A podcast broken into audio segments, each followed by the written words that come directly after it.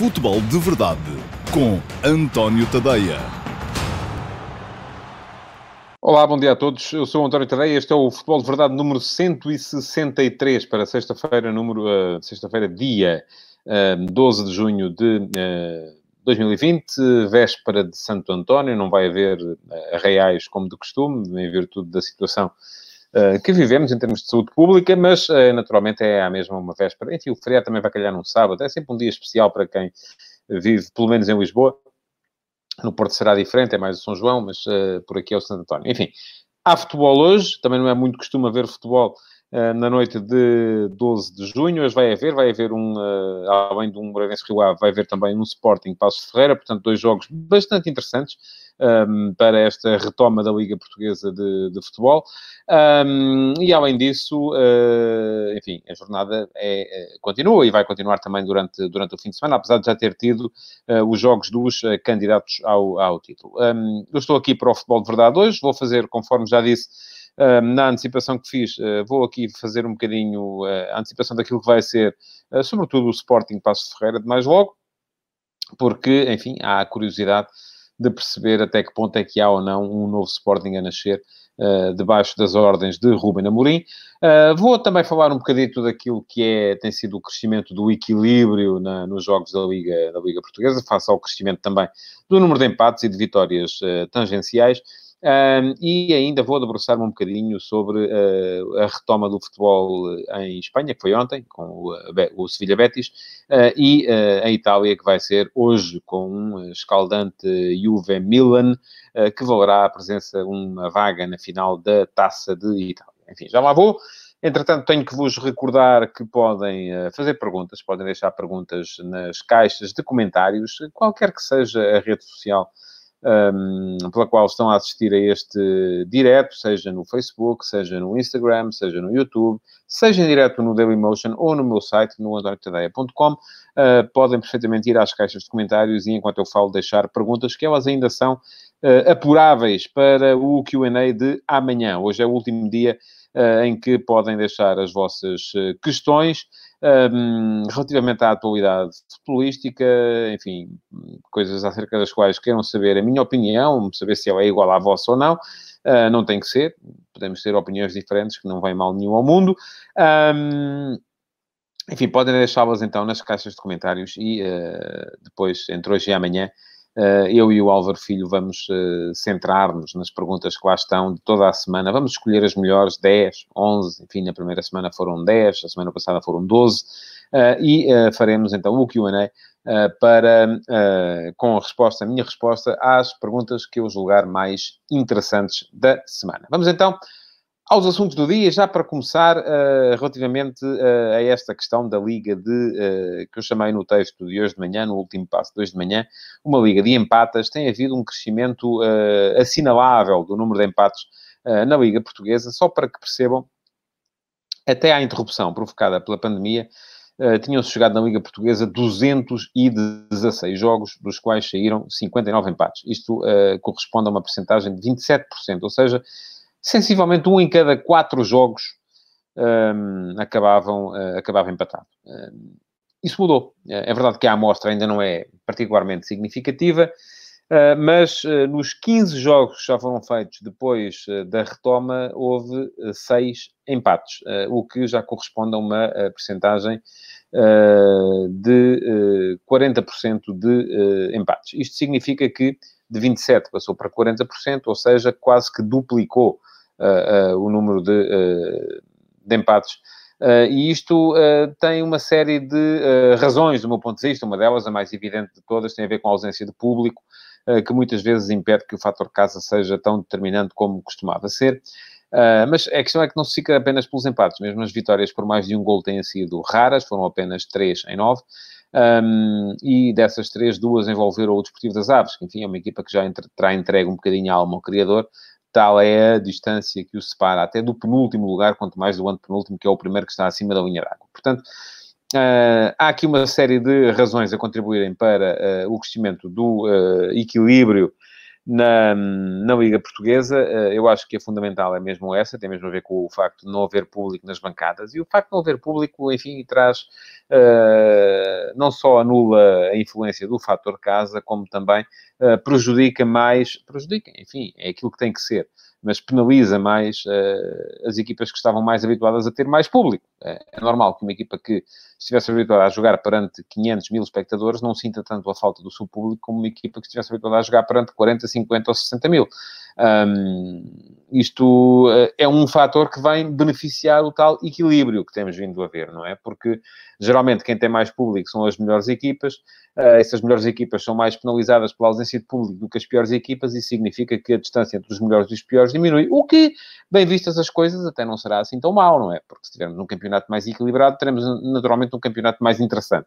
Uh, e eu, atenção, não estou aqui a dizer que o facto de, de, de estarmos a assistir a mais empates na Liga Portuguesa desde a retoma, uh, tenha uh, necessariamente que implicar que o campeonato esteja pior.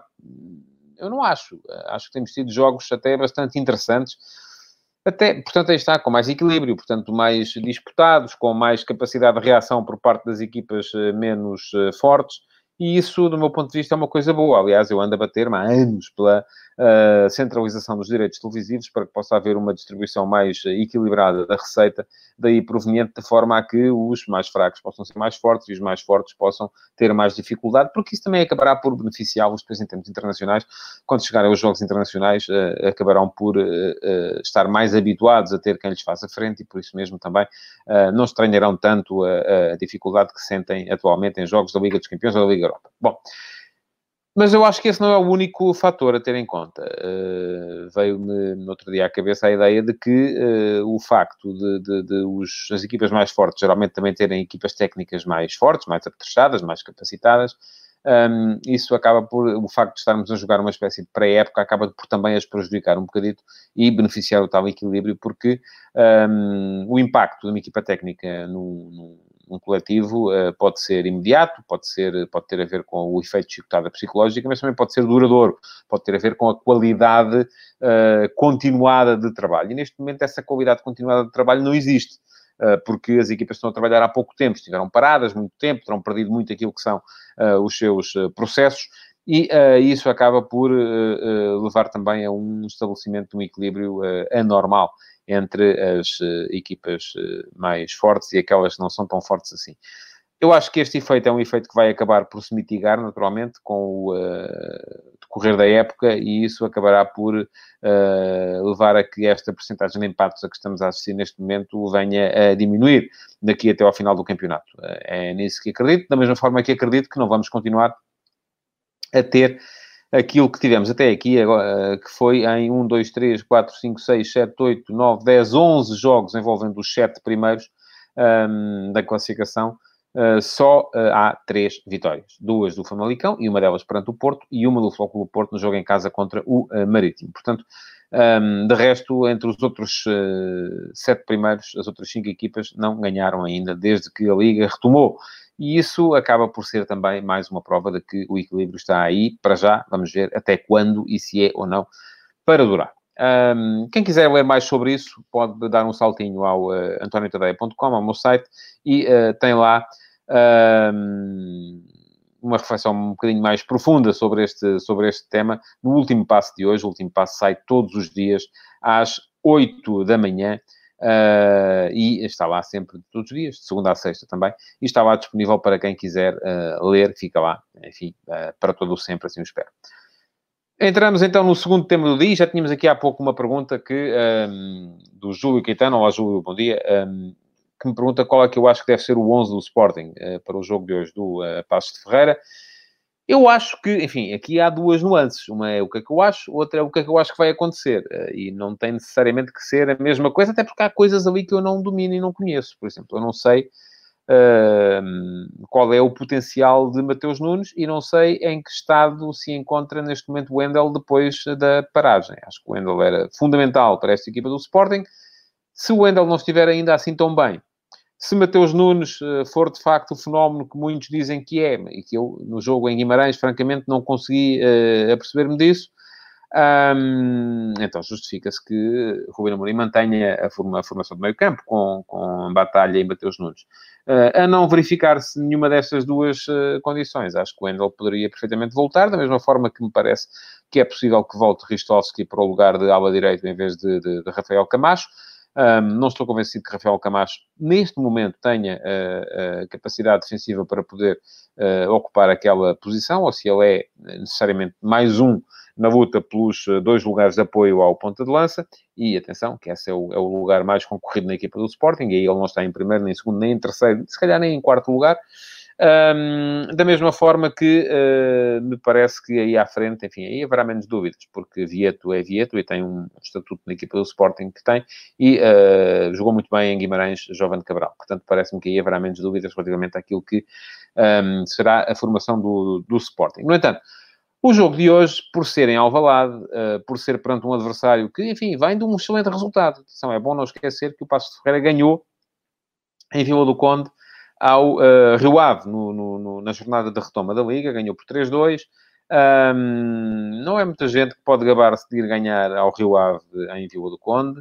Um, portanto, terá sido um excelente resultado para a equipa de Pepa.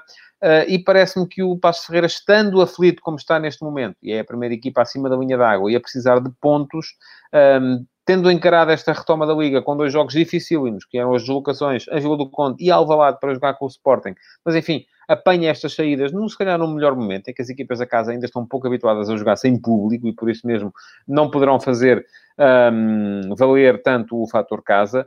Uh, creio que é a altura ideal para o Passo Ferreira encarar estes jogos e não, não, não estou, uh, até pelo que disse há pouco, relativamente ao equilíbrio no campeonato, não estou nada convencido que o jogo possa vir a tornar-se fácil para a equipa do uh, Sporting. A questão que se coloca aqui, enfim, no Passo de Ferreira não há muitas dúvidas, Bruno Teles está castigado depois do jogo em Vila do Conde e deve regressar ao Oleg Repchuk para o lado esquerdo da, da, da, defensiva. As equipas de Pepa são geralmente equipas defensivamente fortes, equipas que uh, exploram bem o contra-ataque com gente veloz na frente. Este Passo de Ferreira tem gente hum, bem capacitada na frente. Enfim, Douglas Tanque é um uh, avançado, possante. E depois ainda há o contributo de João Amaral, que é um jogador que já em Setúbal me pareceu uh, muito acima da média, que depois saiu e agora voltou para Portugal para jogar no Passo Ferreira. Portanto, é uma equipa que ofensivamente pode causar moça. Marcou três golos em Vila do contra Rio Ave. Portanto, é preciso não nos esquecermos disso. Um, mas a grande dúvida tem a ver então com uh, o Sporting que vamos, uh, que vamos encontrar. Ruben Amorim, quando pegou na equipa do Braga, deu-lhe imediatamente uma nova cara. E, enfim, o início de Ruben Amorim no Braga foi o suficiente para que, meses depois, o treinador tenha valido a vontade do Sporting a acionar a sua cláusula de rescisão, tornando um dos treinadores mais caros da história do futebol mundial em termos de contratação porque de facto teve um impacto imediato na equipa do Sporting Clube Braga, que com ele só ganhava, só ganhava, ganhou ao Sporting, ganhou ao Porto, ganhou ao Benfica, enfim, ganhou toda a gente, ganhou uma taça da Liga. E isso, uh, portanto, o impacto do Ruben Amorim no Braga, não tendo sequer tido este período de paragem que ele agora teve no Sporting e que terá facilitado, de certa forma, a assimilação de, de, de processos, uh, mas o impacto foi uh, absolutamente imediato. Uh, no Sporting não foi tanto assim. Uh, vimos dois jogos de Ruben Amorim no Sporting, duas vitórias, uh, perdão, uma vitória e um empate, um, e o impacto não foi assim tão forte, porque o jogo com o Aves, enfim, pode dizer-se que não deu sequer para se perceber fosse o que fosse, porque o Aves ficou muito cedo reduzido a nove homens. Nos, depois deu-se interrupção, houve a possibilidade que Ruben Amorim teve, que Silas não teve, por exemplo, que foi de trabalhar com a equipa movimentações, assimilação de conceitos e de processos, um, mas sem jogar, enfim, não, não se podem os treinadores queixar-se das duas coisas. Silvas queixava-se que só jogava, só jogava, só jogava, não tinha tempo para treinar. Uh, Ruben Amorim poderá queixar-se do contrário, que só treinou, só treinou, só treinou e não pôde pôr em prática em jogo. Uh, o ideal, claro, é uma coisa no meio. É a equipa ter tempo para treinar, para assimilar processos, mas ao mesmo tempo poder testá-los em jogo. É um bocado aquilo que o Sporting de Ruben Amorim vai ter agora. Uh, mas terá sido importante para o treinador ter este período de paragem para poder explicar bem aos jogadores aquilo que pretende deles. E eu acho que o Sporting em Guimarães já mostrou uma capacidade que uh, eu não lhe via para jogar com os três atrás. E havia aqui um espectador que perguntava um, se eu achava, era o Ângelo, Ângelo, uh, obrigado pela sua pergunta também, se o Ruben há de manter os três centrais, como fazia no Casa e no Braga, não tenho dúvidas nenhumas de que isso vai acontecer. Um, também tenho a certeza de que uh, o esquema 3-4-3, um, que eu até acho que era o ideal para o Sporting quando ainda tinha Bruno Fernandes, por exemplo. Uh, já não tenho tanta certeza que seja o ideal agora, mas exige muito trabalho. Exige que os jogadores sejam capazes, enfim, até facilitará um bocado a saída de bola, porque a saída de bola geralmente faz-se a três, e a equipa tem três atrás, não precisa de fazer baixar um dos médios, mas precisa de trabalhar depois muito bem tudo o que são posicionamentos atrás da primeira, da primeira linha de pressão do adversário, uh, precisa, sobretudo, de trabalhar em termos defensivos aquilo que é a integração dos uh, dois alas no sistema defensivo. E atenção, não acho que tenha sido exemplar esse, esse, a forma como o Braga de Ruben Amorim trabalhou isso. É verdade que foi ganhando, mas, por exemplo, o jogo nas, no Dragão contra o Porto, aquilo que me lembro é que os dois alas estavam muito encostados atrás e a equipa estava não tanto em 3-4-3, mas sim em 5-2-3 ou às vezes em 5-4-1. Eh, e isso dava-lhe pouca capacidade ofensiva, eh, porque é muito difícil trabalhar isso. Acho que o Sporting já mostrou em Guimarães uma consciência posicional que não mostrou nas ocasiões em que Silas tentou colocar a equipa a jogar com três atrás. E é normal que assim seja, houve tempo para trabalhar. No entanto, aquilo que me parece que falta para que haja um novo Sporting, enfim, além de mais jogadores de qualidade, acho que uh, Rubem Amorim está a tentar recorrer aos miúdos para uh, tentar zerar um bocadinho ali o conta quilómetros, não é? Aquela gente que lá estava e que uh, traz na memória um acumulado de maus resultados, uh, que pode naturalmente refletir-se depois naquilo que a equipa mostra em campo, pode ser substituída com ganho porque a diferença de qualidade não é assim tanta, mas pode ser substituída com ganho pelos miúdos, porque os miúdos vêm com a cabeça limpa e vêm até com vontade de mostrar, enfim, muita coisa. Mas aquilo que me parece ou que me pareceu do que vi do Sporting Guimarães, e é essa a minha maior curiosidade relativamente ao jogo de hoje, não é tanto nem de esquema tático, nem de modelo, nem de uh, posicionamentos, porque esses já me pareceram muito razoavelmente trabalhados em Guimarães. Aliás, o Sporting chegou a Guimarães e foi, uh, em termos estatísticos, em termos posicionais, superior ao Vitória, que é uma coisa que não é muito vulgar uh, ver-se. Em que é que o Sporting falhou? E é isso que falta trabalhar. Falhou aqui falhou na cabeça. Uh, aquilo que me parece é que o Sporting em Guimarães uh, não entrou uh, à grande. O Sporting em Guimarães entrou como uma equipa que ia para lá ver no que o jogo dava, ver se eventualmente não perdia, porque traz, aí está, traz um histórico de muitas derrotas e há muita gente que não tem conta quilómetros a zero, e ver também se não sofria muito, porque aquilo a que esta equipa está habituada no seu passado recente é jogos de sofrimento, eh, não são jogos de conquista, de ambição, de vontade de vencer, enfim, nada disso. Isso não me pareceu bem conseguido ainda pelo Sporting. Aliás, eu falei aqui disso no dia seguinte ao jogo. Pareceu-me ver um Sporting feliz da vida por conseguir não perder o jogo em Guimarães, quando tinha a vitória ao seu alcance, sobretudo a partir do momento em que o adversário ficou reduzido a 10. Uh, e ficaram-me na memória aqueles últimos minutos de zero em ambição em que uh, a equipa andou a trocar a bola aos últimos minuto e meio, dois minutos do período de compensações. A equipa andou a trocar a bola na zona de meio campo em vez de uh, ir à procura daquele que podia ser o golo da vitória. E o jogo ainda estava lá para ser ganho. Uh, era preciso era ir à procura do golo da vitória, coisa que o Sporting não fez. É aí, sobretudo, é na, na ambição demonstrada. Aquilo que os treinadores muitas vezes chamam a atitude, como se a atitude ganhasse jogos. Não ganha sozinha mas quando tudo o resto está. E atenção, quando se fala em atitude, não quer falar em capacidade de trabalho, não são a mesma coisa.